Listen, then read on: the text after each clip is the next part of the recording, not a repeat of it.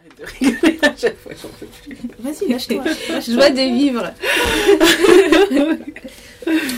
Bonjour, moi c'est Ndaya et vous écoutez Le Thé Noir, le nouveau podcast afro-français proposé par des afro-françaises, disponible sur Braca Music et aussi sur SoundCloud. À ma table, j'ai Néné et Marina. Et euh, aujourd'hui, je vais pas vous dire qu'on va parler pendant une heure parce que la dernière fois on a dit une heure et on a fait 1h44. Donc pendant l'heure et peut-être la deuxième heure qui va suivre, on va parler de certains sujets. Aujourd'hui, on a un thème très spécial, un thème surprise. On vous en parlera un peu après. Marina, Oui. quoi de neuf? Bah écoute, ça va, mais euh, j'ai. euh, sur les 15 derniers jours, ça a été coup de colère sur coup de colère. Euh, mon dernier grand coup de gueule, c'était pour l'émission Complément d'enquête. Ouais, sur les nouveaux racistes. J'étais partie assez confiante et j'ai pu tenir que 5 minutes en fait. J'ai trouvé ça fou qu'on puisse euh, donner la parole à des gens pareils et euh, surtout euh, comment sous une approche dans une approche très euh, sensationnelle tu vois vous allez voir des gens qui disent vraiment des cochonneries sur les uns et les autres et en particulier raciste. oui c'est ça. Exactement. Et euh, sans finalement, euh, comment, de ligne directrice intellectuelle ou il y avait rien derrière quoi, à part faire du buzz et de la part de France 2, euh, j'étais estomaquée. Ouais. C'est vrai qu'en ouais. général, c'est digne d'M6. ça. Oui, c'est ça. Et c'est vrai que quand, euh, quand on a vu l'affiche de l'émission, on s'est dit Ah, mais c'est France 2, ce sera peut-être quand même plus élaboré. Ouais. Et euh, au final, quand, euh, quand on a lu le petit résumé sur l'émission, je me suis dit Non, en fait, je pense que ça va partir dans tous les sens, mieux vaut pas regarder. Et du coup, je m'y suis tenue, j'ai pas regardé. Moi, j'ai pu tenir euh, peut-être 30 minutes, Mhm. mais je l'ai regardé en replay. J'ai pas regardé en direct. Euh, je pense Ouais. que les, le sujet sur les suprémacistes américains, ça a duré euh, un quart d'heure, un truc comme ça. Ensuite, euh, sur le racisme en politique, ça a duré peut-être un quart d'heure, 20 minutes. Et après, Rokala Diallo est intervenu. C'était intéressant. Mais en fait, ce qui était marrant, c'est que elle parlait et le présentateur lui disait Mais non, mais c'est pas vrai, mais c'est pas vrai, mais c'est pas vrai. Non, mais ce que vous dites, c'est pas vrai. Ce qui est super pro, hein. Et, euh, et là, après, bah, j'ai mis pause et j'ai pas, j'ai pas continué. Enfin, c'est pas. Je devrais peut-être essayer de d'aller jusqu'au bout de l'émission parce que peut-être qu'il y a quelque chose, quoi, mais. euh, Je pense qu'il n'y a rien à récupérer. hein. Ouais. Vraiment. Euh, après, je dis ça, je l'ai pas regardé, mais j'ai plus regardé les, les réactions du Black Twitter Mhm. euh, en, en temps réel, en fait, et c'était c'était pareil, en fait, c'est pareil que ce que tu dis, Marina. C'était tout le monde était déçu, en fait. Ouais. Euh, surtout le, le passage où on montre à Christiane Taubira les insultes Oui. qu'elle recevait. Je me suis dit non, ok, là, c'est. Mais ça, je, ça, je l'ai vu et la voix off dit. En même temps, on aurait dû penser que les insultes allaient encore l'énerver. Parce que du coup, Christiane Taubira a vraiment mis coupé l'interview courte en disant Bah écoutez, non, c'est bon, j'arrête. Ouais. Et donc la voix off dit Ah, on aurait peut-être dû penser que ça l'affecterait encore aujourd'hui. Oups Au moins, la voix off est honnête. Elle a dit Ah merde, j'ai déconné. Mais c'est vrai que. Enfin, il- C'est fou. Montrer, euh, enfin comment Remontrer euh, une blessure à une victime et penser. Pensais qu'elle va la regarder et sourire. Ah oui, c'est vrai, mais ça c'était il y a longtemps. ça va ouais. mieux. Ça va mieux maintenant. Ouais, parce qu'il disait aussi que euh, c'était euh, comme elle y est habituée en fait. Qu'elle- on pense qu'elle elle a, elle en a entendu beaucoup, donc forcément elle a la peau un peu plus dure qu'une personne qui n'a pas été confrontée au racisme, etc. Mais bon, euh, enfin, tu peux y être confronté tous les jours, ça change rien. hein, c'est, ça Mhm. reste, euh, ça reste quelque chose qui fait mal, quoi. Enfin, je comprends Ouais. pas que. Surtout quand tu reçois une vague d'insultes euh, au niveau national, en fait. C'est ça. C'est surtout ça. Puis de ce niveau. Niveau maternel. Hein. Mais Euh, oui, euh, vraiment. banane, singe, machin. Bon, ok, t'es en primaire, arbre, mais Ouais. euh, d'accord. Alors je suis partie de garde des sceaux à banane. Voilà, C'est logique. Et en plus, tous les noirs n'aiment pas les bananes, tu vois. Donc, c'est un truc, euh, voilà. non, c'est un truc de fou. c'est vraiment n'importe quoi. C'est. euh, Ouais.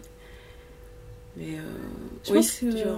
C'est un peu pareil pour. euh, Je vais me dire, c'est un peu pareil pour tous les Noirs de France, je pense. C'est que. tu vois, là, j'allais partager toutes les choses qui m'ont énervé sur les, les 15 derniers jours. Et j'ai l'impression qu'il y a tout le temps quelque chose qui va dépasser ce qui t'a énervé il y a deux jours. Ouais. Et euh, limite, j'ai oublié en fait. J'ai oublié toutes les choses bizarres que j'ai entendues sur les noirs entre temps. Et Mhm. voilà, le sujet le plus récent en fait qui m'a énervé, j'ai envie de dire, c'est complément d'enquête sans l'avoir vu. Ouais. Mais euh, en fait, c'est tout le temps comme ça. Il y a toujours un petit Ah, sujet. mais il va qui- avoir une petite trève là, ça va être Noël bientôt. Franchement, Donc pendant la fête de Noël, normalement, on n'est pas censé s'énerver. euh, vraiment. Il y aura que les pubs de jouets, il y aura tous les films euh, de Noël, tout ça. Donc normalement, ça devrait aller. On devrait avoir un petit moment où on va être un petit peu calme.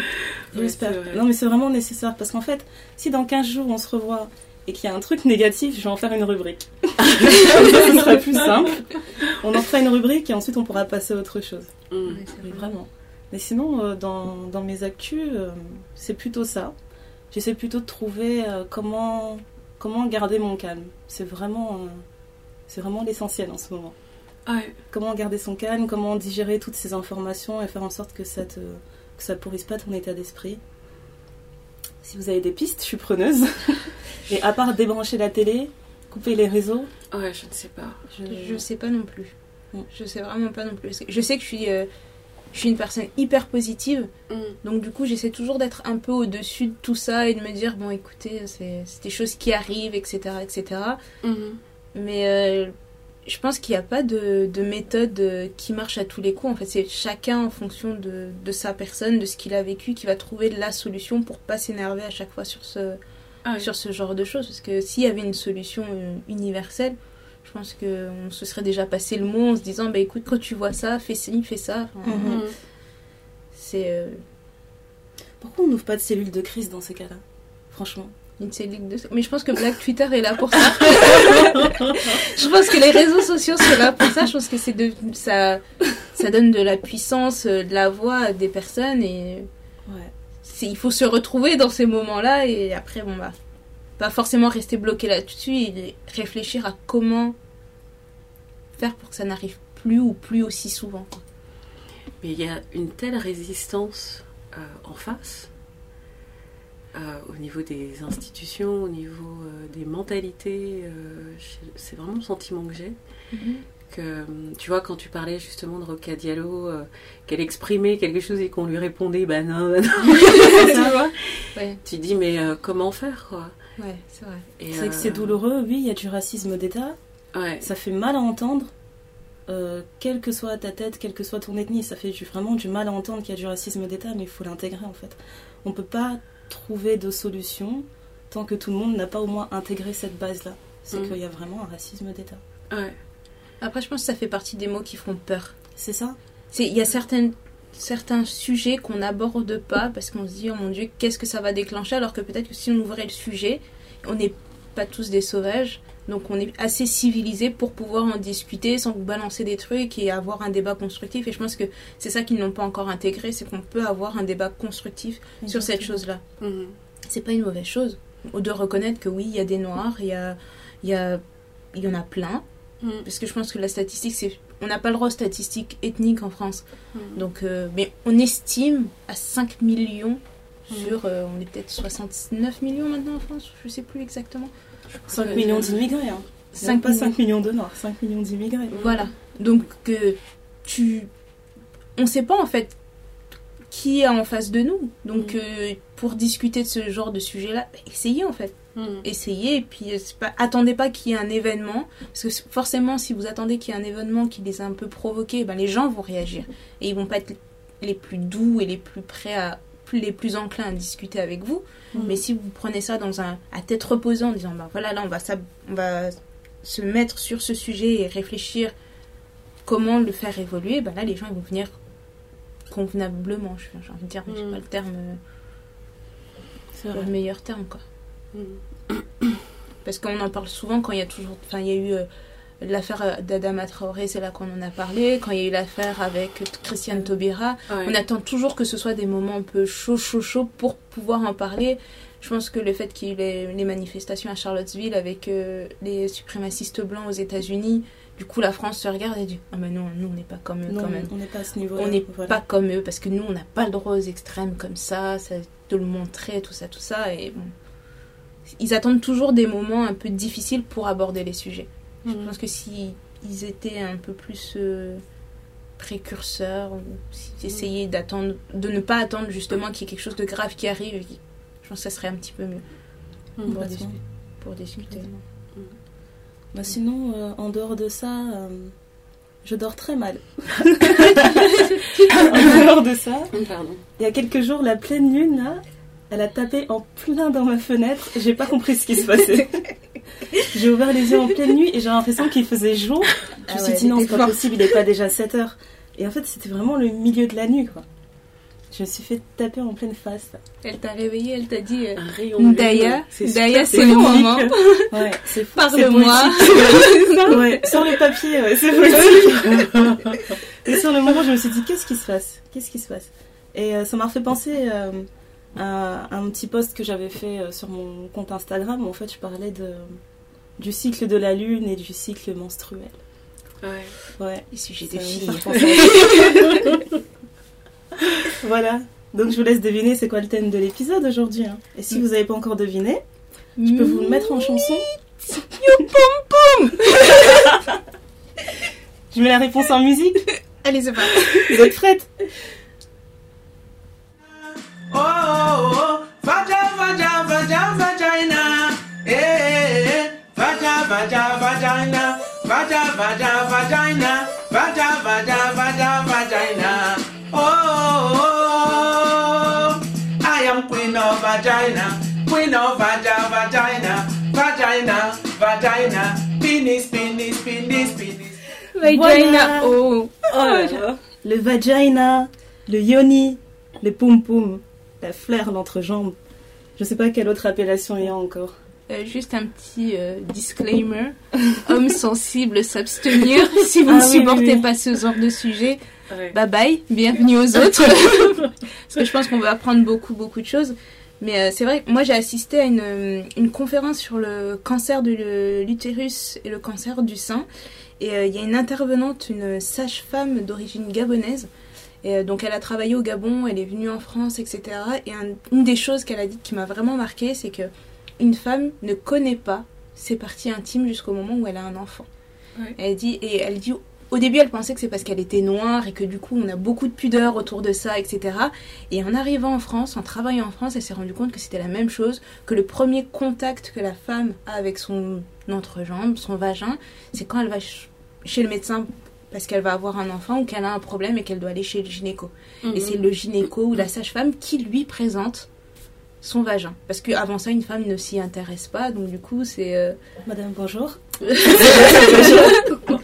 enchanté. Alors que pourtant, on est avec, mais part- moi, je sais que les bébés garçons, depuis le ventre, ils ont tendance à se toucher, etc. Alors c'est peut-être Ouais, parce que c'est visible.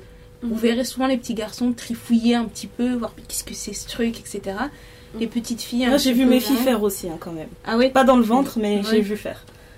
Donc euh, voilà, donc du coup comme c'est quelque chose qui est aussi à l'intérieur, je pense Mm. qu'on n'ose pas trop aller chercher ce qui se passe là-bas, on se dit oh, ça roule, tant que ça sent pas mauvais, Mm. tout roule, tant que ça C'est gratte pas, tout Ça roule. va. Donc euh, voilà, c'est euh, on va discuter un petit peu de ça, comment rencontrer euh, ces parties. c'est parti, c'est cool. hein. C'est bien dit. C'est vraiment bien dit. Comment on commence c'est parti Il y a quoi On peut commencer par quoi? On parle de quoi? D'épilation? D'entretien? Allez, c'est parti. on commence, on va commencer par dire que c'est normal qu'il y ait une petite odeur. Ouais. C'est pas tant que ça ne sent pas l'œuf pour le poisson.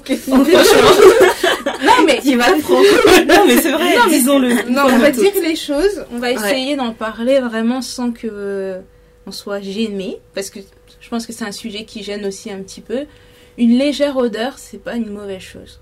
On a toute une odeur, même une odeur corporelle. hein. Quand vous réveillez le matin, vous sentez pas la rose, vous sentez pas le dove ou le ou peu importe. Donc Mhm. il faut connaître son odeur et puis une fois qu'on a apprivoisé son odeur, on saura mieux détecter en fait à quel moment il y a quelque chose qui va pas. Euh, tout le monde a des pertes euh, plus ou moins fréquentes dans le mois, mais en fait il faut apprendre à se connaître parce que moi je peux parler avec une amie qui va me dire ah bon toi t'as des pertes entre tes règles mais c'est pas normal machin. Alors là je vais rentrer, je vais me poser des questions, je vais me dire Mm. mince c'est pas normal mais Ouais. mon corps fonctionne du- d'une certaine façon. Et euh, donc, du coup, il faut juste l'apprivoiser. Je pense que quand on a ses premières règles, euh, il faut euh, le temps que tout se mette en place et après à chaque j'ai envie de dire chaque décennie il y a toujours quelque chose qui change entre ou à chaque étape de la vie pas Ouais, forcément ouais. décennie à chaque étape Ouais. de la vie on va dire tu as tes premières règles jusqu'à un certain temps ça va fonctionner d'une certaine façon Ouais. le fait que tu rentres dans ta sexualité ça va aussi modifier un peu comment ça fonctionne le fait vrai. que tu es tu rentres dans la maternité Mm. ça va changer aussi comment ça fonctionne le fait que tu prennes de la contraception aussi ça change aussi comment ça fonctionne Mm. donc toutes ces choses là c'est il y a toujours un petit temps d'adaptation mais il faut vraiment prêter attention euh, à, à son corps et à comment il, il réagit et pas juste sur le visage pas juste ce qu'on voit parce que oui on le voit pas mais il faut quand même y prêter attention quoi Mm. c'est un- c'est à nous quoi Enfin, je sais pas Ah oui, c'est vrai. C'était intéressant ce que tu disais sur euh, les parfums, les odeurs, euh, parce que justement on a tendance à, à vouloir masquer finalement Mhm. euh, c'est les odeurs corporelles, peu importe d'où elles viennent. Mhm. Et, euh, et comment et comme c'est un indice finalement de, de bonne santé, Mhm. euh, vouloir utiliser des, euh, des produits très parfumés, euh, enfin les agents lavants, etc. Ouais. Euh, ça peut masquer euh, potentiellement des, des problèmes qui peuvent arriver au, C'est vrai. au- oui des infections des Ouais. choses comme ça ouais, c'est vrai que ou en déclencher aussi. ouais. J'ai envie de dire surtout en déclencher. Moi j'ai l'impression que que ce soit l'hygiène intime ou l'hygiène en général, hein, j'ai euh, plus faci- je vais plus facilement trouver des produits qui vont déclencher des choses plutôt Ouais. qu'un produit qui qui euh, qui va masquer des odeurs ou ce genre de choses en fait. Mhm. Comme quoi. Donc euh, moi je m'en suis tenue vraiment euh, depuis que j'ai remarqué ça, je m'en suis tenue à une hygiène strictement stricte, c'est-à-dire eau fraîche, eau fraîche.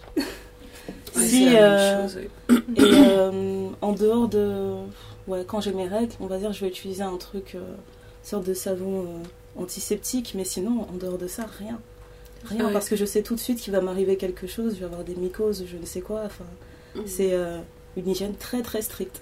Mais à ça savoir, euh, complètement ta flore bactérienne. c'est ça complètement. faut complètement. commencer par dire aussi que le vagin est auto-nettoyant donc Oui. vous n'avez pas besoin enfin vous avez pas besoin de passer le karcher à l'intérieur enfin ça tout ce qui est sale sort naturellement vous n'avez pas besoin d'en faire quelque chose de plus donc et le fait aussi de trop le nettoyer comme disait Ndaya ça va vraiment apporter euh, plus de bactéries qu'autre chose parce qu'en fait Ouais. notre corps naturellement se défend contre les agressions extérieures mais si on le fragilise parce que si on l'expose pas aux agressions il va pas apprendre à se défendre donc Mhm. c'est comme quand on- les enfants ils attrapent des rhumes ou quoi que ce soit. Premier rhume, ils vont l'attraper très fort. Mais les prochaines fois qu'ils seront exposés, ben, ils vont se dire Ah maintenant en fait ça va parce que bon, le corps a appris à se, à se défendre contre les rhumes. Donc pour cette partie-là c'est pareil. On peut être exposé. Ça arrive à tout le monde d'avoir peut-être une mycose une fois de temps en une fois ou une infection urinaire une fois parce que bon voilà. Mais une fois qu'on sera euh, réexposé à, cette, à la bactérie ou quoi que ce soit, notre corps va mieux réagir et mieux se Mhm. défendre aussi. Donc euh, ça, c'est quelque chose. Moi, je vais chez la gynéco euh, de façon euh, régulière. Je pense que ça. Gynéco, dermato. Ah oui, non, mais en fait, je suis vraiment. C'est un truc. euh, j'ai euh, bon, j'ai grandi qu'avec des frères. Donc Mhm. il y a juste ma maman et moi à la maison. Ouais. Et euh, je me souviens que la première fois que j'ai eu mes règles, mais la panique à bord, quoi. Ma mère n'était pas là parce qu'elle travaillait et je me suis dit, mon Dieu, qu'est-ce qui se passe?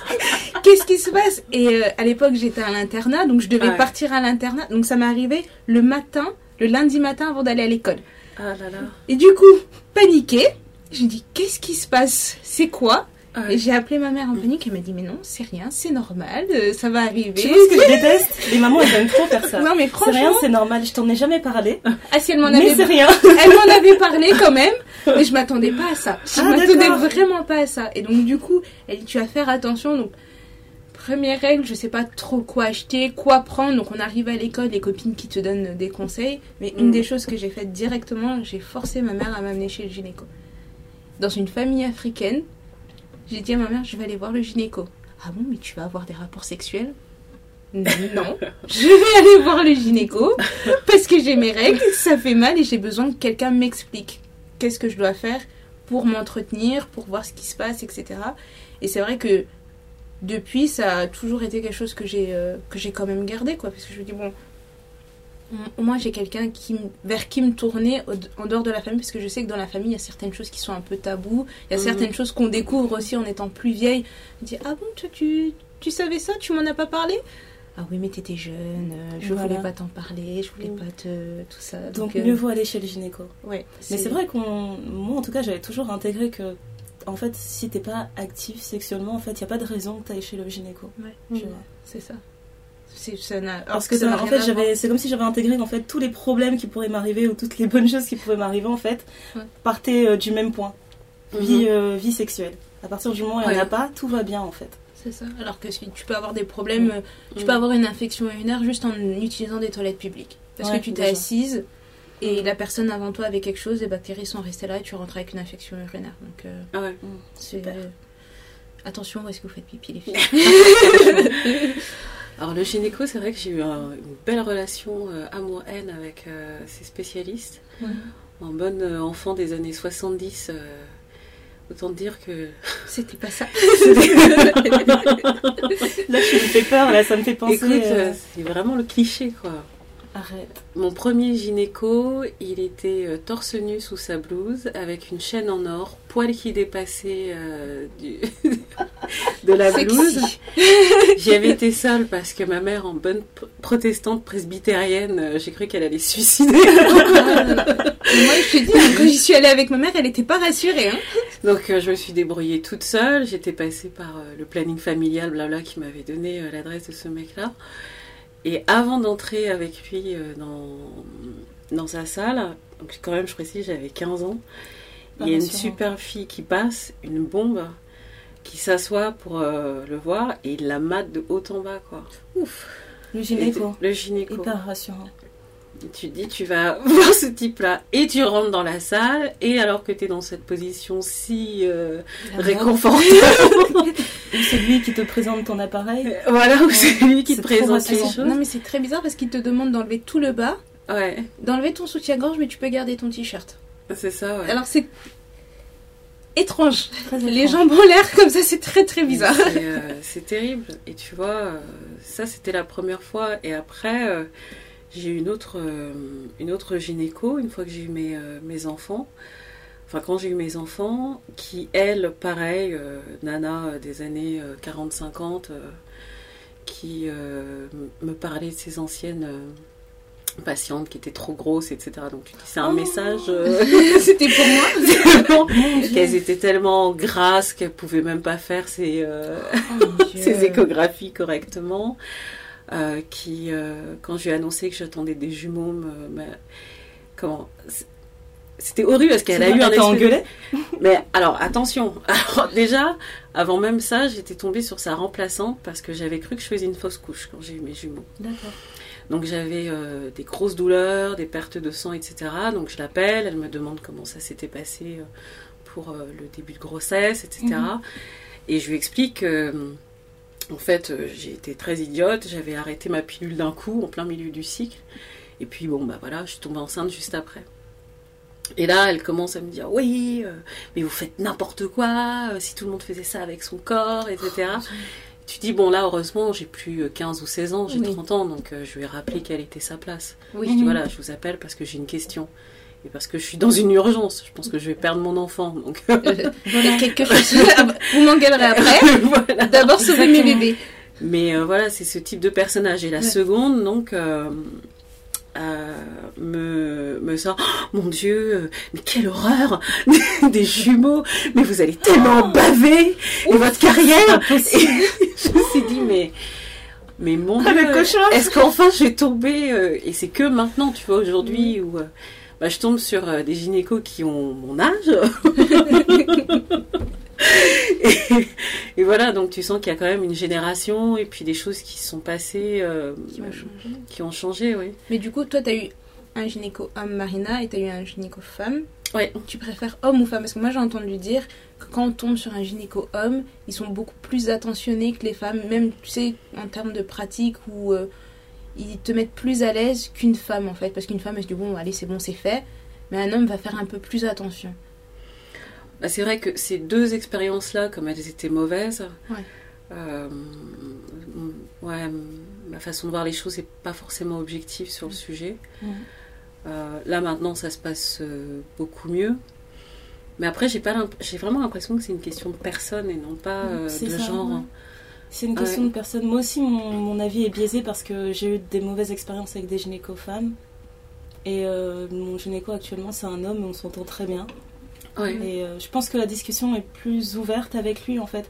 Quand je. Mon, ma gynéco qui était une femme, elle avait un ton très moralisateur aussi en fait. Ouais. Donc j'avais l'impression d'aller chez euh, la gynéco et de parler en même temps avec ma mère un peu ou une tante. Mm. C'était c'était souvent ça. Enceinte ou pas enceinte. hein. Ouais. C'était vraiment. euh, mais vous pouvez pas faire ça. Je vais lui demander par exemple, et enceinte, est-ce que je suis autorisée à manger ceci ou cela? Enfin, est-ce que vous donneriez ça à un enfant de 3 ans? Il me dit non. bah alors non, vous, vous le faites pas. Je dis mais c'est quoi la logique en fait? Elle me posait des questions très étranges comme ça et enfin bref, on avait une relation. euh, C'était un peu tendu. C'était très tendu.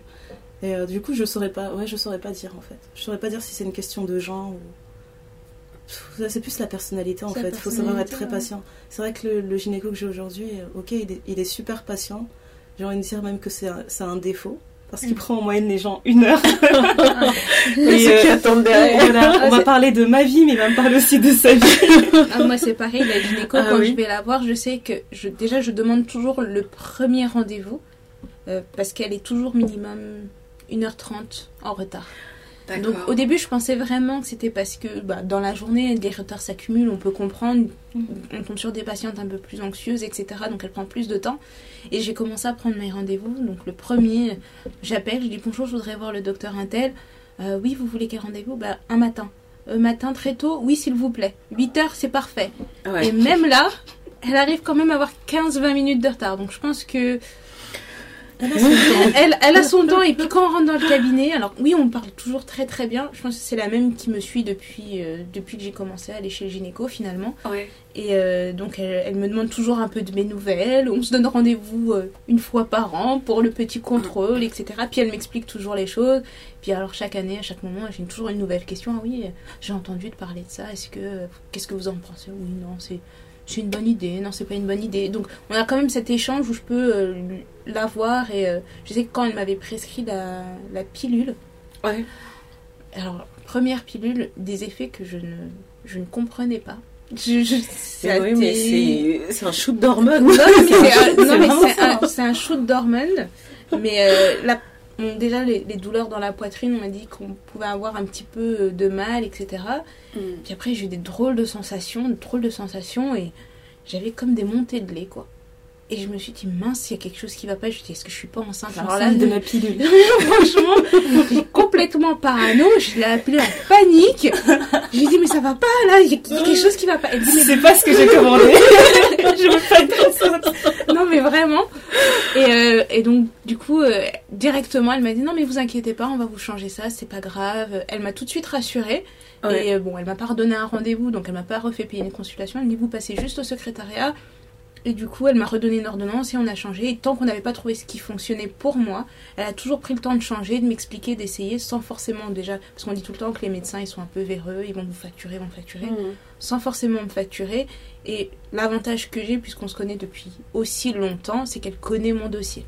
Je pense Ouais, que si ça avait été quelqu'un qui ne me connaissait pas, elle allait forcément prendre le temps. Mais comme on a Mm. une relation qui dure depuis plus de 10 ans maintenant, Ouais. bah, elle sait à qui elle a affaire. Et à chaque fois que je lui demande quelque chose, ou même par rapport à un changement, parce que bon, si on parle de, de contraception, moi je sais que j'étais euh, par la pilule au début. Et ensuite j'ai changé sur l'implant, mais à l'époque où j'ai changé sur l'implant, c'était pas quelque chose qui était très très connu. Ouais. Et euh, moi, je lui avais demandé un stérilet. Elle m'avait dit, mais on met pas de stérilet sur une femme qui n'a pas eu d'enfant. Sauf qu'au jour d'aujourd'hui, moi, je sais qu'on peut le faire sans que, sans que ça pose de problème. Et c'est vrai qu'à chaque fois qu'il y avait un changement, elle, m'expliquait toujours. Elle me disait, bon, là, vous êtes sur la pilule, vous allez avoir telle, vous risquez d'avoir telle sensation. Elle prend le temps d'expliquer les effets secondaires, etc., etc. Et s'il y a vraiment quelque chose de trop gros, elle me dit, bon, bah là, on va changer. Je pense que j'ai essayé quatre ou cinq pilules différentes Ouais. avant d'en trouver une qui fonctionne. Et, euh, Mm. et ensuite, quand j'ai, euh, j'ai- je suis partie vivre à l'étranger pendant quelques temps et comme je savais pas comment ça fonctionnait là-bas, j'ai choisi de passer sur un implant.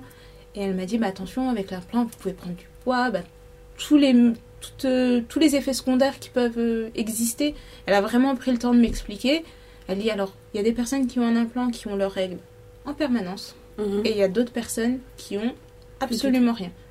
Alors je me suis dit, j'espère que j'aurai absolument rien, j'espère que j'aurai absolument rien.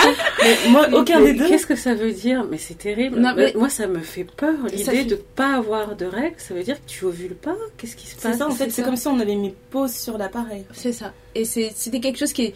En fait, l'implant, euh, contrairement à la pilule, c'est vraiment une diffusion en continu. Donc 24 heures sur 24, 7 jours sur 7, 365 jours par an. Alors que la pilule, enfin, après, si t'as les micro-dosés, les, les mini-dosés, enfin, tous les trucs, mais vous avez le format de pilule où vous la prenez pendant 28 jours en continu, mais il y a aussi le format 27 21 plus 7, où pendant 21 jours vous prenez la pilule et après vous avez 7 jours d'arrêt, etc. Et euh, au début, bon, j'y pense pas, moi je me suis juste dit c'est une solution à mon problème parce que Mm. c'est pas prendre la pilule parce que j'ai pas envie d'avoir d'enfant, c'est prendre la pilule parce que des règles extrêmement douloureuses. Et donc la réponse de ma maman à ça, t'inquiète pas, quand t'auras ton premier enfant, ça ira mieux. J'ai dit oui, Ça, on ne sait pas. j'ai dit oui, Mm. peut-être, mais je vais pas attendre. Déjà, je, je vais pas attendre d'avoir un enfant parce que je sais pas quand est-ce que j'aurai un enfant. Et deuxièmement, je vais pas faire un enfant pour avoir moins mal pendant mes règles. Donc forcément, faut que je trouve une solution. Et c'est vraiment des, il y a des, enfin, des femmes ont des règles. Enfin, moi personnellement, c'est des chutes de tension. Je peux rien faire, je tiens plus debout. euh, Enfin, pendant deux jours, je suis dans mon lit. je- tout ce que je peux faire, c'est rester dans mon lit et vivre comme ça une fois par mois en sachant que tu travailles, que tu vas à l'école ou que tu as des choses à faire. Enfin, c'était quelque chose que je ne voulais pas. inconcevable. Voilà. Mm. Du coup, enfin, j'ai été voir la gynéco qui m'a prescrit. Et quand on est passé sur la- sur l'implant, je me suis dit, oh, c'est bon, je suis tranquille. Donc les six premiers mois, c'était un peu bizarre. Tu te dis, bon, là j'ai mes règles, là j'ai plus rien. Tu commences à te dire, mais c'est le, tu sens que c'est le, le vrac complet. Mais une fois que c'est passé, après, moi j'étais euh, j'étais très très très bien, mais en vieillissant, en m'assagissant un petit peu plus, je me suis dit non, mais je vais enlever, je vais retourner vers quelque chose d'un peu plus euh, naturel parce que quand tu y réfléchis, tu dis, c'est bizarre de pas avoir un cycle en fait. C'est Mm. très C'est vraiment bizarre quoi. Et euh, depuis que j'ai arrêté tout ça, ce qui est drôle, comme euh, disait Ndaya tout à l'heure, c'est que je me suis calée en fait sur la pleine lune. Donc je sais qu'à chaque pleine lune, Ouais. c'est le renouveau chez moi aussi. Ça fait super peur ces hormones-là euh, parce que euh, j'ai décidé d'arrêter euh, la pilule et euh, tous les médicaments qui aident les femmes Ouais. quand à, la, à ma première grossesse, donc j'ai allaité ma, ma fille et ça marchait pas trop bien, j'étais pas trop à l'aise avec ça. Ouais. Et, et j'ai été voir mon médecin qui m'a passé un médicament pour arrêter la lactation. Et j'ai eu un blues postpartum, mais c'était horrible. hein.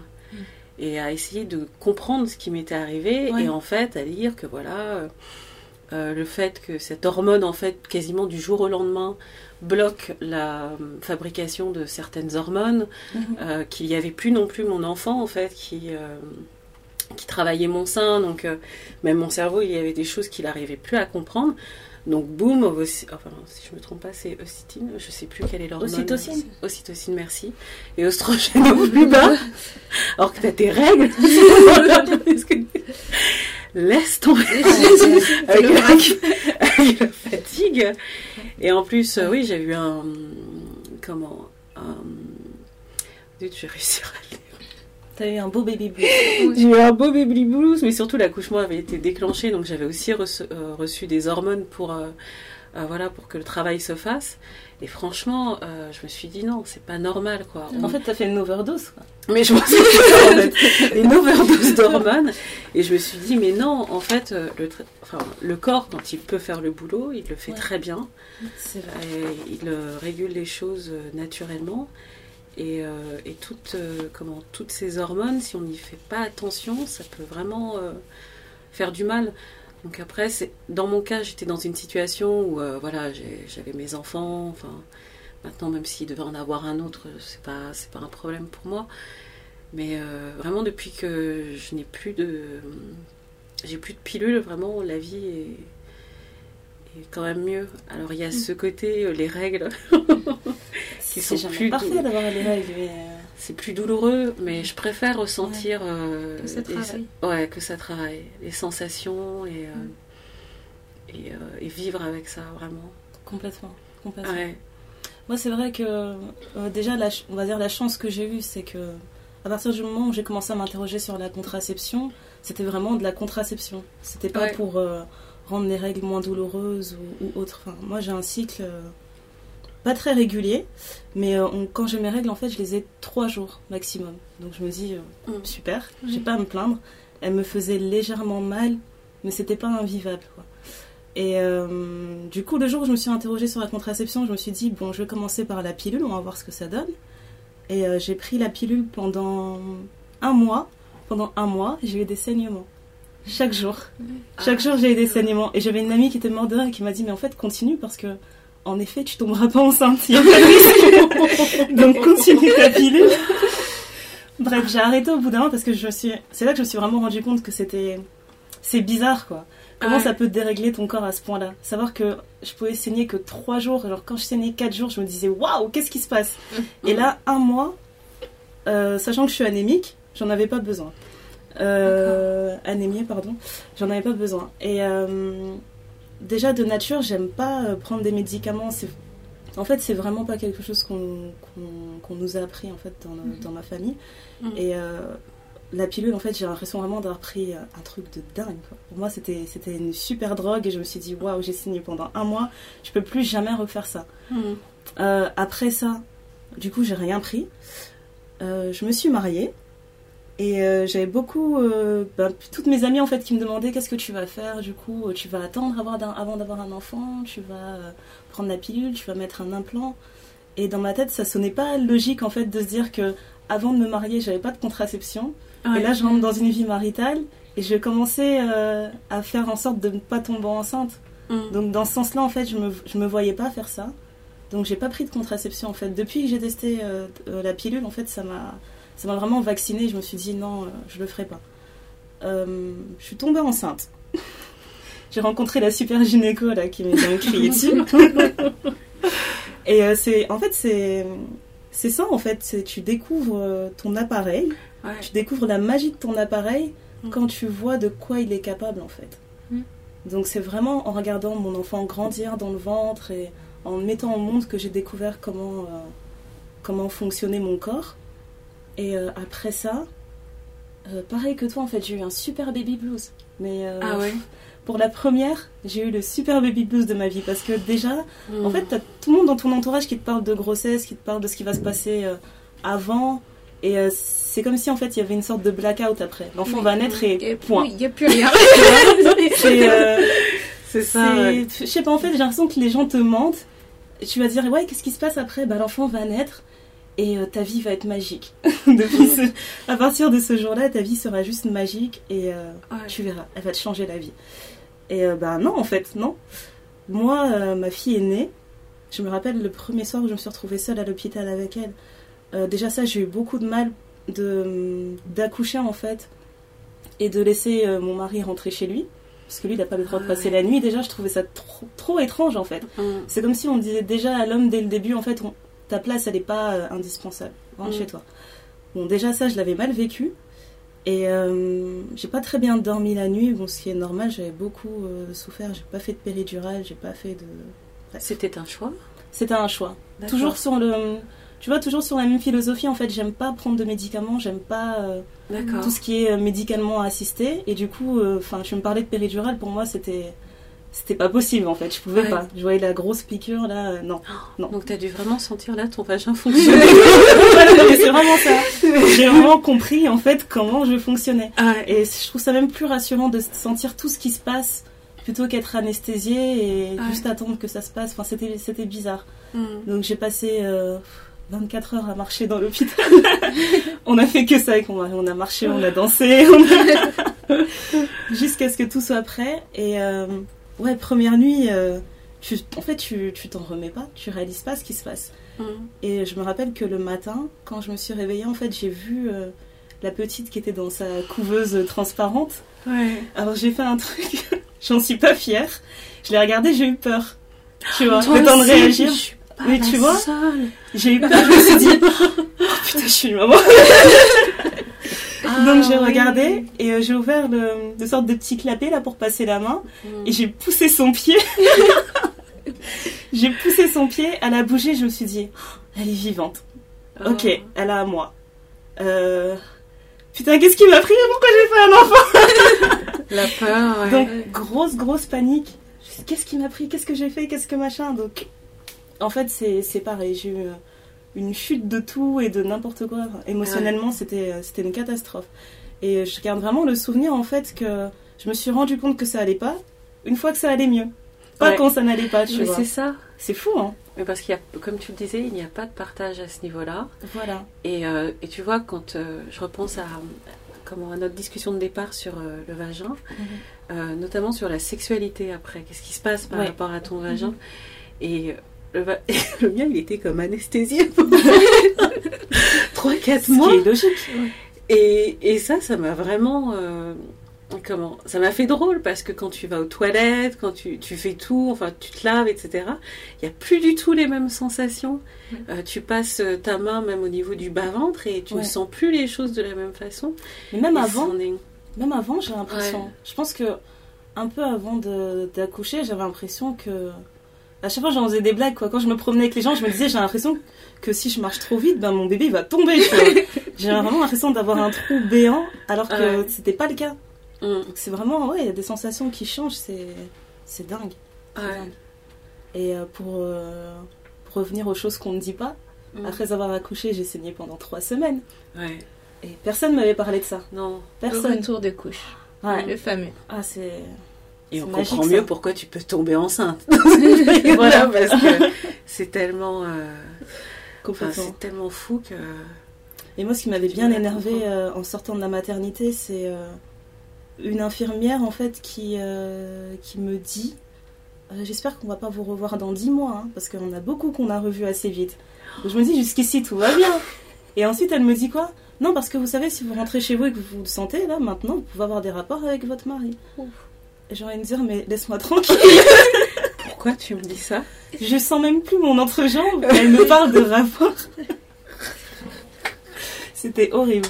Ah, ça c'était bien horrible. Genre, laisse-moi Euh, respirer. Et c'est on vrai remet que le ça, c'est, couvert. euh, c'est un gros problème aussi euh, des, des familles africaines. C'est que moi, quand j'ai accouché, la première chose que j'ai entendue sur mon corps, c'est il va falloir serrer ton ventre parce que ton mari, il n'a pas envie de voir ce ventre. Je dis, mais mon mari, je viens de lui donner un enfant. il va prendre cet enfant, il va me dire merci, et il va me laisser moi et mon ventre bedonnant. Laissez-moi le temps. Franchement, c'est fou. Parce que déjà, j'ai mis énormément de temps à comprendre que mon corps allait autant changer. Ouais. Et euh, tout le monde vient et te dit Ah mon dieu, mais tes seins ils sont devenus comme ça, ah mais ton ventre est devenu comme ça, et qu'est-ce que tu vas faire pour le bas-ventre, Emma? Oh là là. Mais Mm. tout ça, tu vois, quand tu ne connais pas Mm. en fait ton corps Mhm. avant, quand tu ne maîtrises pas ton corps Ouais. avant d'apporter un aussi gros changement, Ouais. Mm. tu m'étonnes qu'il y ait autant de femmes qui, après avoir accouché, elles se reconnaissent pas, qu'elles rejettent leur enfant, qu'elles elles disent mais non, mais c'est- pas à moi en fait, tout ça c'est pas à moi en fait. Et si t'es pas bien accompagné pendant pendant cette période, Mm. bon, déjà t'as les émotions qui sont un peu partout et euh, enfin je pense que tu es euh, c'est le bordel dans toi, dans ta tête, dans c'est il y en a partout. Ouais. Donc si tu sais pas maîtriser ça, enfin je pense que si t'es pas bien accompagné, tu peux on peut comprendre comment certaines femmes décident de ne pas garder leur enfant ou décident de, ont vraiment un long temps avant de s'adapter à la maternité, etc., etc. Et c'est C'est de reprendre leur Ouais. activité sexuelle aussi. aussi, euh, ouais, parce que c'est les choses. En fait, tu vas te tourner vers les choses que tu maîtrises, en fait. Mm. Et euh, c'est, euh, c'est vraiment pas, euh, c'est vraiment pas évident. Donc, euh, si on peut déjà nous, dans notre communauté, euh, rendre moins tabou le fait de parler de euh, ah bah attends, euh, toi, comment tu te sens là, qu'est-ce que tu fais avant même parce que on l'associe toujours à la sexualité. Donc Déjà, moi, oui. en grandissant, j'avais l'impression que ça me servait juste à avoir des enfants. Mm. Tu vois, c'était la seule chose que, enfin pour moi, Mm. à- la, la finalité de mon vagin, c'était avoir un enfant. Rien Mm. d'autre, il n'y a pas d'avant, pas d'après. Pour l'instant, il sert à rien, jusqu'au moment où tu vas décider d'avoir un enfant, et là, Ouais. il va te servir à quelque chose. Une fois que tu auras fait tes enfants, c'est bon, il sert plus à rien, quoi. Mm. Donc, euh, c'est en grandissant comme ça, tu te dis, bon, ben, ok, tu t'y intéresses pas trop, mais bon, Mm. t'essayes quand même de, de voir, en fait, parce que tu te dis, bon, là, j'ai mis une culotte, euh, ça me. Ça me démange un peu, c'est pas normal. Et après, tu poses la question Ah, mais non, en fait, c'est mieux de porter des sous-vêtements en coton. Ouais. Ah bon Ah mais pourquoi vous nous faites tous ces trucs euh, en dentelle euh, Quand vous allez dans les magasins, vous avez tout un... Des, des choses importables. un- voilà.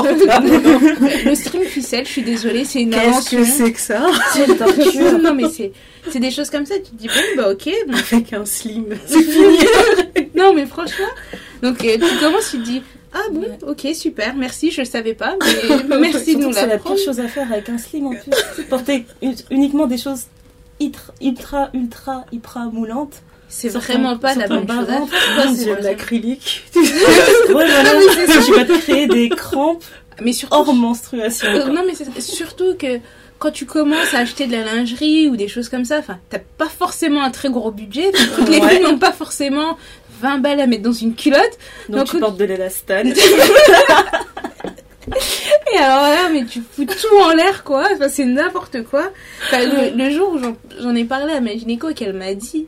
Mais vous avez rien compris, hein, ma jeune fille. hein. Elle a dit, non, mais déjà, toutes vos histoires de porter des trucs hyper serrés, hyper moulants, mais c'est la pire chose à faire que vous pouvez faire pour votre entrejambe. Mm. J'ai dit, mais ah bon, mais pourquoi ils nous les vendent? Bah, Je sais pas, enfin, il y a un truc, elle a dit, mais non, surtout pas privilégier le coton, c'est le mieux, parce que même en termes de bactéries, en termes de, de, de mycoses, vous en aurez beaucoup moins. Ouais. Alors là, tu apprends quelque chose, et quand tu essaies de répandre la bonne nouvelle auprès de tes amis filles, on te regarde, genre, non, mais moi, Ah, mais t'es dingue. non, mais t'es dingue, quoi. Le coton, Non, mais c'est est- pas beau. C'est pas bon. Coton égale parachute, forcément. Ouais, c'est vrai.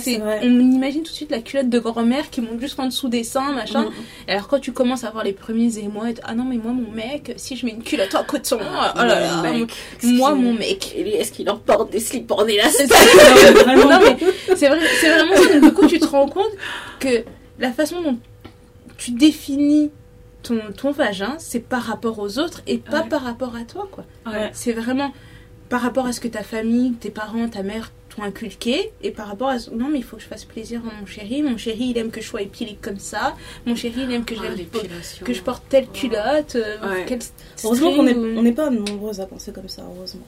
à penser comment À penser euh, justement à faire les choses pour son chéri. Je pense qu'il y en a, on n'est pas tant que ça. Moi je pense qu'il y en a Du moins, beaucoup. j'espère. Moi je pense qu'il y en a J'espère. vraiment énormément Ouais, parce que quand tu quand tu parles, enfin, je suis pas très vieille hein, non plus, mais quand tu parles avec les filles plus jeunes qui commencent, tu sais, à la, la période des émois, quand je parlais à mes petites cousines, aux petites sœurs de mes copines ou quoi que ce soit, quand tu les entends parler, c'est tout pour leur mec, quoi. Donc c'est. Tu vois, t'as dit ça, j'ai eu des frissons. Oh, c'est, c'est- ça me moi, fait peur. enfin, moi, mais même moi, quand je me souviens de l'époque, des premiers émois, des premiers machins, les filles que je connaissais, c'était tout pour leur mère, quoi, parce qu'il faut aller, il fallait leur en mettre plein la vue. Ah, d'accord. Euh, C'est pas. Tu n'as pas à être à l'aise, faut d'abord que tu lui en mettes plein la vue. Et après, on verra si tu peux être à l'aise. Mm. C'est vrai que souvent, enfin, la, la femme est un objet encore. euh, enfin, Encore ça commence à ouais. se changer, Mm. mais euh, c'est vraiment ça. Et on t'apprend euh, des toutes petites, en fait, à être jolie, à être souriante, à être bien habillée, à être épilée, à. Voilà, pas trop envahissante, nanana, nanana. Et vis-à-vis du corps, oui, c'est intéressant ça. Mm. Et cette zone en plus. Il faut Moi, c'est vraiment un se concept que j'ai jamais intégré, euh, l'idée de, Ah, ouais. de l'épilation intégrale.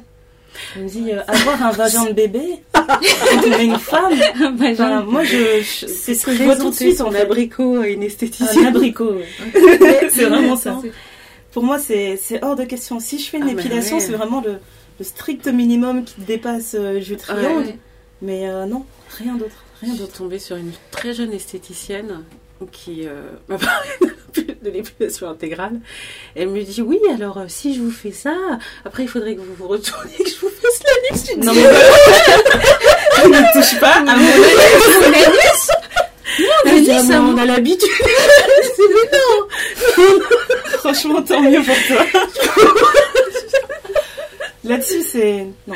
Non, c'est quelque chose. Moi, je trouve que c'est- comme toute chose, faut que ce soit fait pour soi. Il y a des filles Ouais. qui ne supportent pas les. Moi, je fais partie de ces filles, j'aime pas les poils.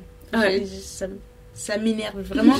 J'aime pas ça. Pas qu'on aille à la plage ensemble, je pense que tu vas mourir Non, non, J'en ai partout. tu vois, le minimum, tu vois, vraiment, je m'en tiens au minimum du minimum, quoi. Pour moi, les, les poils, c'est dans les barbes des messieurs. Alors là, je les aime. Un homme barbu, ça, c'est très très bien, mais pour moi, j'ai- j'aime pas les poils. Ça, c'est mon, mon goût Oui, à moi. Donc, on a deux extrêmes. Non, non, mais j'ai essayé. J'ai essayé avec, j'ai essayé sans, j'ai tout essayé. Et le minimum syndical, vraiment le minimum, quoi. Parce que Ouais. je, je, je suis pas. Non. c'est pas. Non, ça non, mais c'est pas. Après, peut-être que c'est par période aussi, je pense. Peut-être Ouais. que je vais changer ou quoi que ce soit. Mais je fais pas la touffe non plus à la 70s, tout ça. Je suis pas un bébé non plus. Mais euh, allez, il faut que ce soit organisé, quoi. Il faut qu'il y ait un minimum d'organisation. Mais moi, je pense que c'est à cause de la grosse arnaque que j'ai vécue quand j'ai quand j'ai commencé à avoir des poils. Je me rappelle une fois, je me douchais à la maison et euh, ma mère devait prendre un truc dans la salle de bain et elle rentre et elle me voit, elle me dit mais mais épile-toi. et je la regarde, mais tu sais, innocemment, je demande pourquoi en fait. Ouais. Elle me dit mais épile-toi, c'est pas propre. Et euh, du coup, moi je m'épilais parce que vraiment, on m'avait dit que c'était pas propre. Et du coup, j'étais persuadée que j'allais peut-être avoir des infections ou quoi si, si je m'épilais pas. Et euh, quand le temps passe et que tu grandis et que tu fais les choses à ton rythme, Ouais. bah, je m'épilais pas en fait parce que j'ai jamais aimé ça de toute façon. Et j'ai pas eu d'infection, j'en ai pas eu plus que quand je m'épilais. Et je me suis dit, mais en fait, c'est. Une fois que tu comprends que c'est pas lié, pour moi c'était une grosse arnaque en fait, l'épilation. Je me suis dit déjà, euh, m'épiler pour faire plaisir à un homme, non. La seule raison en fait pour laquelle je peux m'épiler, c'est savoir que je vais aller à la piscine ou à la plage et j'ai Mhm. pas envie qu'on voit des poils dépasser du maillot. Mais ça s'arrête vraiment là parce qu'en plus de ça, en temps normal, je mets pas de sous-vêtements. J'en ai vraiment, enfin, non. Ouais. Mais Non. tu vois, moi, c'est l'inverse. Moi, ma mère me disait que les gens qui s'épilaient sont des gens qui puent. Alors là, je, Tu je- vois je dis, Ah, mais c'est drôle. trop. Ouais, mais en fait, je pense qu'elle a associé euh, l'épilation la crème dépilatoire et la crème dépilatoire Ah, laisse toujours une, pe- une- elle laisse une odeur bizarre. il laisse une petite odeur. Ouais. Puis elle me disait aussi, elle dit, mais tu te rends pas compte et tout, tu vas enlever tous tes poils, mais comment ton homme va savoir que tu, ce que tu ressens? Elle dit, tu sais, quand Je vais les, lui dire, les, les poils qui se dressent, tu sais, les frissons, ça se voit. Les... Je l'ai regardé, je dis, mais alors on a Non, mais- besoin de les voir se dresser. Euh, non mais les poils, les bras, les jambes, partout quoi. Elle dit non, mais il faut en garder un minimum de poils pour qu'on Ah, on ouais. sache que tu as des sensations. Quoi. Je pense qu'il faut quand même le faire pour que tes poils pubiens se dressent. quoi. Oui, ça, ça- Je sais pas. oui, il faut qu'il soit très bien entraîné. Il y a un Ouais, truc, c'est vraiment. c'est vraiment quelque chose. Mais du coup, c'était vraiment euh, l'opposé. Quand je lui parlais de d'enlever des poils, elle me disait mais pourquoi tu veux enlever tes poils quoi? Mhm. Et euh, bon après, bon, tu grandis, t'essayes, tu dis ouais j'aime bien, j'aime pas, j'aime pas, je trouve ça bizarre, machin. Mhm. j'ai trouvé ce qui pour moi me met à l'aise et je m'y tiens euh, toujours un petit peu quoi et même aussi c'est un peu euh, extra mais je- au moment des règles le fait d'avoir beaucoup de poils moi ça m'aide parce que je sais que j'ai un flux très important très important Oui, c'est vrai. et donc du coup enfin j'ai besoin de d'avoir cette partie là le, le plus euh, Dégagé. quoi. le plus dégagé possible quoi c'est Mhm. c'est- comme si on entrait pour faire une chirurgie pour moi c'est vraiment j'ai besoin que ce soit euh, ce soit le plus net possible parce que bah qu'on porte des tampons des serviettes hygiéniques des cups ou des je sais pas quoi enfin moi avec mon flux le fait Mhm. d'avoir le moins de poils le moins de poils possible à cette zone c'est mieux Tu te sens plus confortable. je me sens bah plus ouais, confortable parce que allez, quand t'as beaucoup de poils, t'as un gros flux, etc. ça garde en fait. Tu sais, Mm. c'est comme euh, quand t'as beaucoup- mais complètement. quand t'as beaucoup de cheveux, que tu transpires, bah, l'odeur elle reste. Mhm. pour moi, j'ai besoin que ce soit dégagé. Mhm. Après, euh, bon, si on m'enlève mes règles et que voilà, peut-être que je vais me libérer. Enlevons-le complètement. Mais maintenant que tu dis ça par rapport aux règles, moi, la seule, le seul moment où j'étais obligée de porter des sous-vêtements, c'était les règles. Ouais. Et maintenant que j'ai découvert la cup, je suis libre. Ce qui veut dire que chaque jour de l'année, je suis pas obligée de mettre des sous-vêtements. Et là, c'est D'accord. Ouais. Mais euh, la- cup, c'est top. C'est C'est révolutionnaire. parfait. C'est vraiment parfait. Moi, je mettais, euh, je mettais des tampons. Et euh, ouais, des tampons, en fait, je peux pas les porter aussi longtemps. J'ai l'impression que c'est pas vraiment la même chose. Je peux pas les porter aussi longtemps qu'une cup. Et surtout, ben, ça pollue, quoi. Ouais. Déjà. Alors que la cup, tu la vides et puis c'est réglé, quoi. Mhm. C'est juste réglé. Moi, je trouve ça. Pour moi, c'est la meilleure invention, là. C'est vrai. je sais pas ça fait combien de temps que ça existe, mais j'en avais parlé avec une amie qui m'a dit euh, Moi, ça fait 10 ans que j'utilise la cup. Je me suis dit Ça fait 10 ans?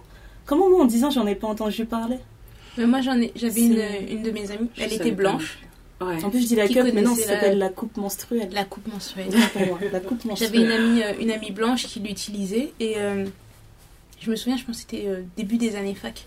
Ouais. Ouais. Et euh, elle me disait, mais tu devrais essayer, c'est génial. Je lui dis, mais pourquoi je vais aller mettre un, un pot dans mon vagin J'ai dit, comme ça. pourquoi je vais aller mettre un pot Et j'ai dit, déjà, tu mets ton pot, comment tu les récupères Déjà, à la base, quand c'est ce moment-là, c'est Mm. pas très propre. En plus, pas trop envie d'aller là-bas. j'aille le chercher. Je lui dis, mais ça va être une scène de crime dans mes toilettes.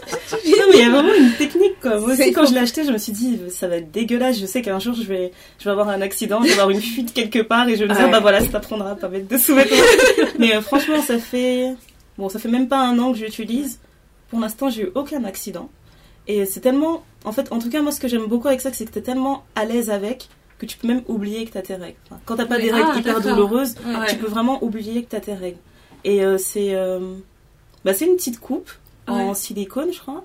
Mhm. Et euh, tu, la, tu la mets comme si tu roulais une cigarette en fait. Ah Donc oui c'est vraiment que tu la gardes entre les doigts, tu, la, tu roules, tu roules, tu roules et tu l'insères euh, comme si c'était un tampon en fait. Tu l'insères comme un tampon et il y a une toute petite tige au bout en fait qui te permet de tirer pour l'enlever. Donc après j'avoue que quand tu déploie, tires, ça fait euh, un... Voilà, quand tu l'insères, ça se déploie et tu vas le sentir quand ça va se déployer. Et une fois que c'est déployé, tu ne sens plus rien. Tu sens vraiment plus rien. C'est juste à toi de te rappeler, euh, selon ton flux, en fait, dans Mm. 4-5 heures, de, de l'enlever. Et en plus de ça, selon ton flux, maintenant, il y a des tailles. Donc, euh, D'accord. pour moi, c'est juste parfait. quoi. Il y, a C'est juste parfait. il y a les tailles selon les flux et aussi selon le, que tu aies eu un enfant par voix basse ou pas. Ouais. Ça joue aussi. Et euh, enfin, moi, je l'ai testé. Je pense que c'est euh, c'est mon deuxième mois de test. Ouais. Bah, ça me dérange pas. Je le, je le porte très bien. Le seul truc qui me perturbe, c'est quand je dois l'enlever pour la rincer, pour la remettre, l'effet ventouse à la fin. Voilà. Elle descend bizarre, très hein. très très bien et au moment de la sortir, t'as toujours un petit C'est normal, quoi. un appel d'air et ça fait très très bizarre comme sensation. Bon, ça dure pas longtemps quoi, mais c'est juste le temps de la sortir, le petit effet ventouse, c'est c'est surprenant. Et après, ben, le truc, il faut toujours la stériliser avant chaque cycle, la faire bouillir dans l'eau 5 minutes pour la stériliser quand même, parce que bon, Et vous le faites euh, avec une casserole ou une euh, casserole sur le ouais. feu, de l'eau, euh, tu mets ta cup dedans, 5 minutes, ça bout, elle est prête à l'utilisation. euh, et, Moi, j'ai euh, jamais fait ça. Je sais pas. enfin, J'ai toujours nettoyé avec un savon euh, antiseptique et c'est tout. Ouais, j'avais lu ça aussi. J'avais lu ça aussi, mais il me disait aussi, euh, enfin, dans celle que j'ai reçue, ils te disent quand même de la, la stériliser bah, avant la première utilisation parce qu'elle Ouais. était conservée dans du plastique, etc.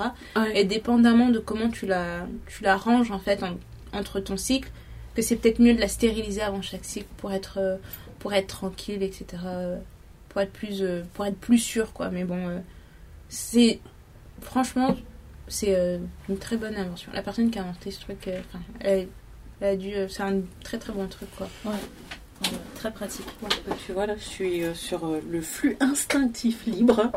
Petit libre. oui. Donc, euh, vivre euh, sans tampon, sans serviette, euh, sans, sans cup. Ouais. Euh, donc, le principe, c'est de dire que euh, le flux menstruel, c'est comme euh, retenir sa vessie quand on a envie d'aller aux toilettes.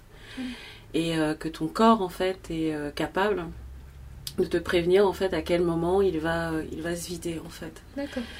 Euh, donc c'est un apprentissage, hein, euh, on a l'impression à nouveau d'avoir On apprend à faire pipi aux toilettes, voilà, c'est ça.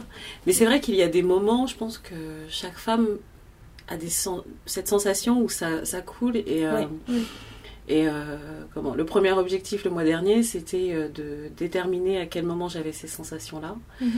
et ensuite d'être capable euh, comment de contracter euh, les muscles utérins enfin oui c'est ça suffisamment pour euh, pour empêcher le, le flux de couler donc là c'est à peu près maîtrisé dans.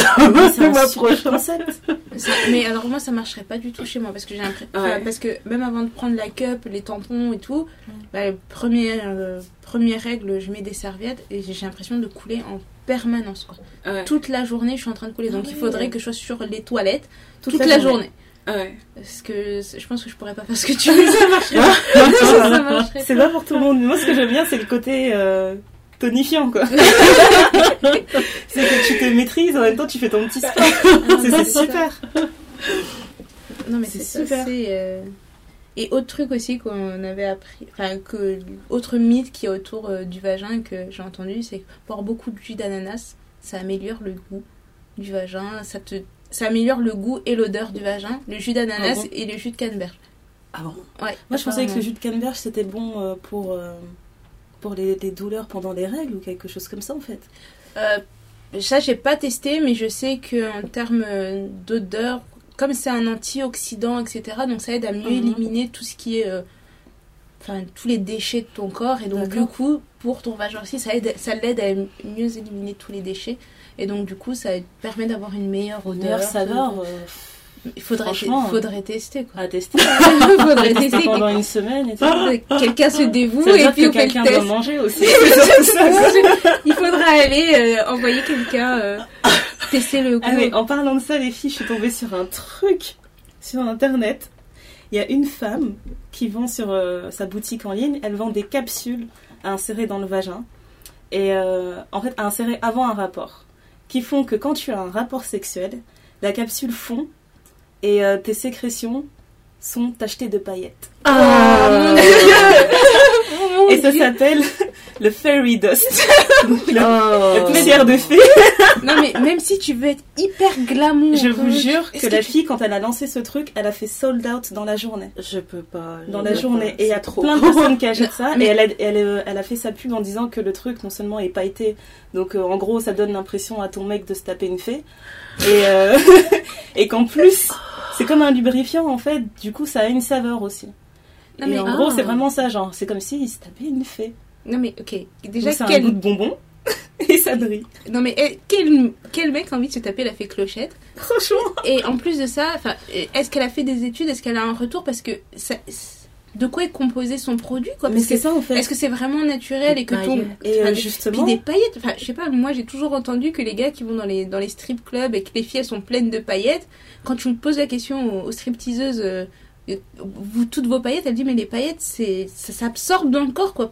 Si tu te mets dans des paillettes pendant un mois, tu t'expulses des une, paillettes quoi. galère. Donc Ouais. du coup donc Ah, mais là, c'est ça le concept, c'est Tu- expulser des paillettes. non mais là tu vas avoir des règles pailletées quoi. Ah, mais fairy dust. C'est trop bizarre. Non, je, je, sais pas. pas. En tout cas, j'espère que j'ai pas fait de pub parce que j'espère vraiment que nos auditrices vont pas aller acheter le truc. J'espère que j'ai Non, convaincu personne. En fait, s'il y Mais a- ça existe. s'il y y a une personne qui essaye, moi je veux fou. bien qu'elle nous envoie un mail pour Ah ouais. nous dire en fait l'effet que ça fait et quelle sensation elle a ressenti parce que Ah ouais. pourquoi avoir envie de sortir des paillettes de cet endroit?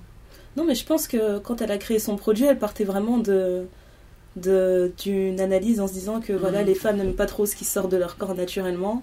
Euh, enfin même pas les femmes en fait. Je pense plus les hommes n'aiment pas voir ce qui sort de, du, du corps des femmes c'est pas très sexy comment on fait pour rendre ça sexy Ouais, mais personnellement, moi je pense qu'un homme ne va réfléchir pas aussi loin tant que Ouais, ouais, ouais. ça lui fait du bien et qu'il est content. Enfin, ah ça m'a- ça m'avait bien fait rire je pense que parfois les filles on se prend trop la tête par rapport à ça, par rapport aux hommes en se disant ouais il aimerait ci, il aimerait ça et qu'en fait, euh, enfin je sais pas, enfin Non. Le- au- Mm. parfois, c'est vraiment au plus simple, quoi. C'est vraiment au plus simple. Je, je regardais un, je regarde une émission sur, euh, sur YouTube, Ouais. et donc il y a quatre euh, animatrices, et je pense qu'elles parlaient aussi de lingerie, des choses comme ça. Alors il y en a une qui est tout le temps euh, hyper préparée tout ça. Elle disait, mais même moi, la lingerie, mais je suis toujours au top du game, enfin, j'ai toujours tout ce qu'il faut, machin et tout. Et il y a l'autre qui était, qui est mariée. Et on lui dit, mais toi, en termes de lingerie, tu fais quoi? Elle dit, bah, excusez-moi de vous choquer les filles, mais moi, mon mari, il m'aime sans rien. Pour lui, Mmh, tout ouais. ça, là, ça le dérange, ça, en ça va tomber de toute En façon fait, ça le dérange. Il n'a pas besoin de ça. Il me préfère sans rien qu'avec tout un armada de trucs, avec des guépières, des fils et des machins. Ouais. Elle dit, il me préfère nu nature. Et- à enlever tout ça Franchement. Ouais, mais, non. mais par rapport à ça, ils ont trouvé des solutions. Ils te font des petites culottes avec des trous. Ouais, ouais, je- Comme- oh, j'avais vu ça, c'est bizarre. Comme ça, t'as pas besoin d'enlever ta culotte. Tu vois, tu Non, mais c'est dans logique, ton tu vois. sexy, tu vois. Dans une société, on est tout le temps pressé par le temps. Ah, ouais, C'est bon d'avoir des sous-vêtements qui s'ouvrent aussi, comme ça. Même voilà. là, on peut aller vite. Ouais, Super. s'il n'y a pas Puis besoin après, de. oui, voilà. Après, t'as ceux qui aiment, euh, qui ont leur jeu, quoi. Ouais. Leurs jeux érotiques, euh, Ouais, de couple, euh, leur délire. Mais je pense que ça rentre là-dedans, hein, le, le fairy Ouais. dust. En tout cas, elle, euh, moi, ce qui m'a fait mal, non mais franchement, moi, ce qui m'a fait mal, c'est que elle sort son, son produit et je pense qu'elle avait aucune, euh, aucune pub. Et en fait, il y a tout de suite, euh, je sais pas comment ça fonctionne aux États-Unis. En fait, t'as une sorte de- d'union euh, de, de gynéco en fait qui ont dit attention, n'achetez pas ce produit. Ah, Euh, Il y a de la glycérine dedans, il y a ça dedans, il y a ça dedans. ça va foutre en l'air votre pH. Et ça va euh, chauffer un peu quand Ouais, voilà, ça va juste foutre en l'air votre pH. Ne, ne mettez pas ça en fait. Même pour quelques raisons esthétiques, ne mettez pas ça parce que vous allez vraiment euh, vous, vous abîmer le, le vagin. Et en faisant ça, ils lui ont fait de la pub, quoi. Et c'est là qu'elle est devenue sold out. Donc c'est ça que je me dis, mais ça n'a pas de sens. Ça n'a vraiment pas de sens. Mais en parlant de choses qu'on met dans le vagin, est-ce que vous avez entendu parler des yoni eggs? Oui. Avec Gwyneth Paltrow, j'ai... enfin c'est comme ça que j'en ai entendu parler. Ouais, ouais, c'est un truc. euh, ça, j'aime- je suis trop curieuse. J'ai envie de voir qu'est-ce que ça fait en fait. Parce Ouais. qu'il y a des femmes qui s'en servent déjà pour se, pour se muscler, Ouais. euh, post-accouchement, pour muscler un peu. tout ça, c'est ça les exercices Kegel, je crois. Les Ça Kegel. comme ça Ouais, tu peux Je les sais faire. pas comment ça s'appelle. Tu peux les faire sans. Apparemment, tu mets sorte d'œuf et tu fais des contractions. Et, enfin, c'est spécial. Et Je pense que tu fais des, tu t'entraînes à muscler, à muscler le vagin en faisant remonter en fait euh, le L'œuf. que t'as inséré. Parce qu'il y a certaines personnes, en fait, quand elles font leur exercice, euh, quand t'as rien, tu sens pas ce qui se passe. Donc tu peux te contracter. Voilà. Et pour s'assurer que tu contractes au bon endroit, ils te vendent un œuf. Comme ça, tu le sens monter, descendre. Et tu sais que, ah ok, là, je fais bien mon exercice pour muscler mon périnée, etc. etc. Qu'il y en a ça avec, je sais pas si on peut dire des saveurs ou des choses comme ça, mais il y en a certains qui euh, ont des propriétés apparemment. euh, Moi, j'avais vu, euh, je crois que c'était encore une, une afro-américaine qui vendait euh, un, un yoni, Mhm. un yoni egg, elle appelait ça, et c'était un mélange d'herbes, le sien. Il était vraiment, c'était une pâte qui était faite avec un mélange d'herbes, et elle disait qu'utiliser ça euh, avant, euh, le, avant les règles ou après les règles, ça permettait de, ça permettait de purifier euh, le vagin aussi, tu vois, ce genre de choses. Mhm. En gros, elle te, te vendait euh, une Mhm. série d'œufs à mettre, euh, à insérer dans le vagin pendant plusieurs jours. Et à chaque fois que tu les ressortais, soi-disant, t'avais toutes les, les impuretés qui partaient avec, en fait. Et aussi, par rapport à ça, il y a aussi les, euh, les vaginal ou les vagina steam ou je sais pas, en gros. Ah Où oui. en fait, tu vas chez le, une, je sais pas si c'est une esthéticienne, je suppose que c'est une esthéticienne, et on te met au-dessus d'un bain de vapeur et on te Fait salaire. fait salaire et on fait monter des, des vapeurs pour justement. euh, je, sais, je sais pas Ouais, en fait ça, quelles sont les propriétés de ce truc parce que je me dis, bon, Bah, ça dépend des herbes que tu utilises, mais apparemment, selon le mélange d'herbes que tu, que tu utilises, euh, apparemment, c'est une pratique très très ancienne qui a été abandonnée pendant un temps. Ça te permet aussi de libérer les impuretés. En gros, c'est c'est comme si c'était un produit miracle. Euh, règles douloureuses, adieu. Euh, Mhm. Moins de risques d'infection. Euh, quoi d'autre encore? Réguler le flux aussi des règles. Enfin, beaucoup de choses comme ça, en fait, permettent de, de- on va dire, de remettre ton vagin à neuf. Ouais. Voilà. Et euh, il y avait, j'avais même lu un article aussi où il parlait d'une meilleure vie sexuelle. Grâce à ça. Oh oui, mais pour ça aussi, ils ont fait les. euh, Tu peux avoir des piqûres de botox ou je sais pas quoi pour resserrer ton vagin. j'ai- pour- parce oui. que. J'ai vu qu'il y avait de la chirurgie euh, de, Ah oui, oui, de et puis il y a vagin, de lèvres pour. euh, C'est Moi, ça, je m'étais arrêtée au point du mari. hein. Je Ouais, savais pas qu'il y ah oui, plus que ça. hein. alors le point du mari, quand j'ai découvert ce truc, je me suis dit, donc il y a Et je vraiment des, médecins du mari. qui vont te faire, ils vont te faire accoucher et puis ils vont te dire, bon, on vous met un petit point supplémentaire parce que votre mari il va kiffer. Donc c'est vraiment un truc. euh, Non mais C'est tout quand un j'ai entendu parler de ça, je me suis dit heureusement que j'ai pas eu de j'ai pas eu de déchirure, heureusement que j'ai Ouais. pas eu d'épisio ou quoi que ce soit, parce C'est que ça. c'est dans ces cas-là te le- refait le point du mari, c'est ça- c'est- ouais, le point d'extra, c'est. euh, le point Ça gratuit. fait peur. Hein. ah, c'est- on vraiment. un parle pas, ouais, ça, ça, me, ça me tue. Donc, euh, qu'est-ce qu'on aura appris aujourd'hui? On a appris, euh, on a appris qu'il fallait s'écouter. Il y a tellement de choses en fait. euh, je pense que la conversation pourra continuer sur Twitter, sur Facebook, euh, dans les mails, sur Gmail, tout ça. On attend vos questions. Ouais. On peut encore en discuter avant la prochaine émission. On pourra toujours faire ça. Et euh, un autre truc aussi, moi j'y pense, c'est que j'ai ma, ma marraine qui est une, une vraie fille, qui aime euh, les sous-vêtements et les chaussures. Et elle travaille à l'hôpital et elle me disait toujours quand j'étais plus jeune que euh, il fallait surtout faire attention quand je sortais d'avoir des sous-vêtements assortis. Et je lui dis des sous-vêtements assortis? Elle dit tu sais quand on arrive aux urgences et que tu, tu sais les gens qui ont eu des accidents, on est obligé d'arracher tes vêtements. Et elle dit bon même si on vous le dit pas, mais entre nous on se moque des gens qui ont des petites culottes trouées.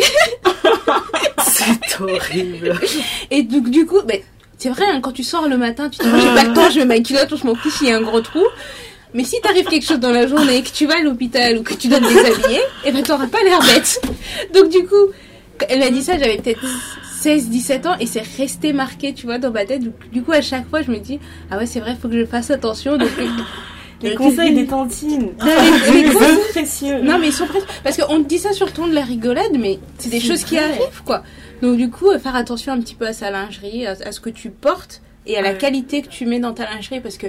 Il faut surtout pas hésiter à mettre le, le prix pour avoir quelque chose un minimum Ouais. de qualité pour que être un Moi, minimum à l'aise. je l'achète pendant les soldes. Enfin, Bah pendant oui. les soldes, toutes les choses qui coûtent trop cher en temps normal, ruez-vous dessus, quoi. Et la redoute soldes, c'est lingerie d'office. La redoute, très Ouais, bon site. Il y a ouais, toujours. En fait, Mm. si vous êtes vous avez- vous avez pas peur d'acheter sur internet, il y a tellement de sites où vous pouvez trouver des vraiment bons bons produits. Ouais. Et euh, aussi en parlant de lingerie, avant on avait beaucoup de mal. euh, Enfin moi quand je m'habillais, je mettais un t-shirt blanc. Ma mère me disait tout le temps, euh, faut mettre un soutien-gorge noir. Je comprenais pas. Ma copine qui était blanche, elle devait mettre un soutien-gorge blanc. Je dis mais il y a un- il y, a un concept. Mhm. Et en fait c'est parce que ça n'existe pas le nude pour les. Enfin ça n'existait pas vraiment le nude pour les noirs. Ouais. Et euh, il y a cette anglaise qui a créé sa marque Nubian Skin où là vous trouvez vraiment des sous-vêtements nude pour les peaux noires. différentes carnations, que ce soit pour les collants, les culottes, les, les strings, euh, les soutifs. Vous Ah avez ouais, il y a votre nude. Elle est passée aux escarpins même. maintenant. Elle a les escarpins aussi maintenant. Donc, euh, chouette ça. en termes de lingerie, on peut vraiment, euh, on peut vraiment s'éclater. Si vous aimez la couleur, si vous aimez tout ça, vous avez toujours un plein tas de trucs. Et n'hésitez pas à, à essayer et euh, prendre conseil aussi prendre auprès d'un, d'un, si vous entrez dans un magasin, qu'on vous explique vraiment comment prendre votre taille de soutien-gorge, comment bien porter les soutiens-gorge. Parce que sinon, ça, c'est. euh, ça, ça, ça fout tout en l'air, quoi. Vous Ouais. pensez être super avec votre soutif, machin, et là, paf, ça pète. l'air con, quoi. C'est vrai. C'est ça. Donc, euh, donc voilà, c'est euh, Nubian Skin. Nubian Skin, c'est pour nous. Skin. Et sinon, moi aussi, j'ai un conseil d'une tantine là, qui m'a marqué euh, pendant des années. Elle me disait euh, quand tu fais ta toilette intime, il faut considérer que euh, c'est comme de la viande. Elle m'a dit Je m'explique. Tu te laves avec de l'eau fraîche, jamais de l'eau chaude. Elle me dit Tu vois, quand tu prépares de la viande et que tu passes la viande sous l'eau chaude, tu vois comment elle brunit? Il faut pas laver ton vagin avec de l'eau chaude. c'est comme ça que tu auras de mauvaises odeurs. L'image. tu vois l'imagerie? Mais ça m'a tellement marqué. Et du coup, eau fraîche. De l'eau fraîche. Je suis pliée. De l'eau fraîche, s'il vous plaît. S'il vous plaît, les filles, de l'eau fraîche, du coton un maximum, et dormez commando pour aérer tout ça, pour renouveler euh, l'air. Et euh, n'oublions pas, il y a le documentaire euh, Ouvrir la voie. Oui, il sort Qui le, sort. le 11. Ouais. Le 11 octobre. Donc, J'ai euh, regardé les extraits sur YouTube, j'ai tout regardé. Franchement, euh, Ah, j'ai bien ri. si vous trouvez un cinéma euh, près de chez vous qui diffuse, n'hésitez pas à y aller. Il est vraiment pertinent. Et Moi, ce qui m'a plu, c'est que quand tu le regardes, t'as l'impression que qu'on te dit tout ce que tu sais déjà, Ouais. mais ça fait du bien de l'entendre en fait, De- de te dire ouais, et je de le vois à la télé quoi. et le voir en grand. Il y a quelqu'un à la télé qui dit ce que je pense. Ça, ça fait du bien. Donner la voix aux femmes noires. Voilà. Ouais. C'est super. Et ben, du coup, on va se donner rendez-vous dans deux semaines C'est ça. Mais pour le non prochain sujet.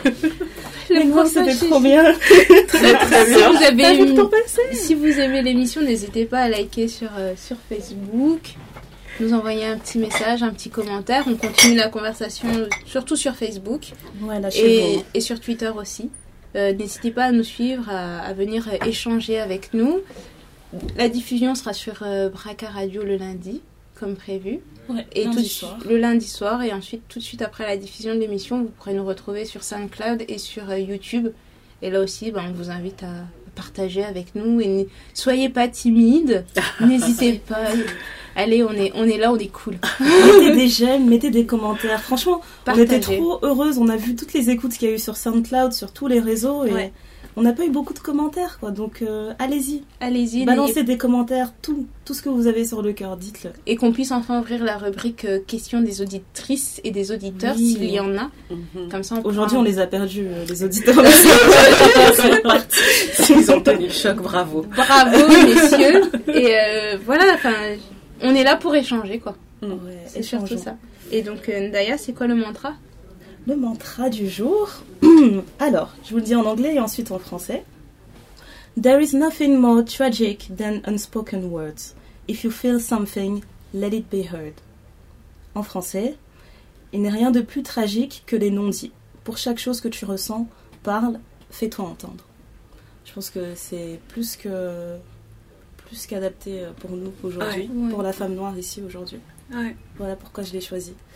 Euh, juste après l'émission, il y aura la petite playlist musicale qu'on a faite aussi qui va passer et vous pouvez l'écouter aussi sur SoundCloud. C'était le thé noir. Merci Marina. Merci Néné. Et merci moi-même. Merci toi-même. À dans deux semaines. À dans deux semaines. Bye.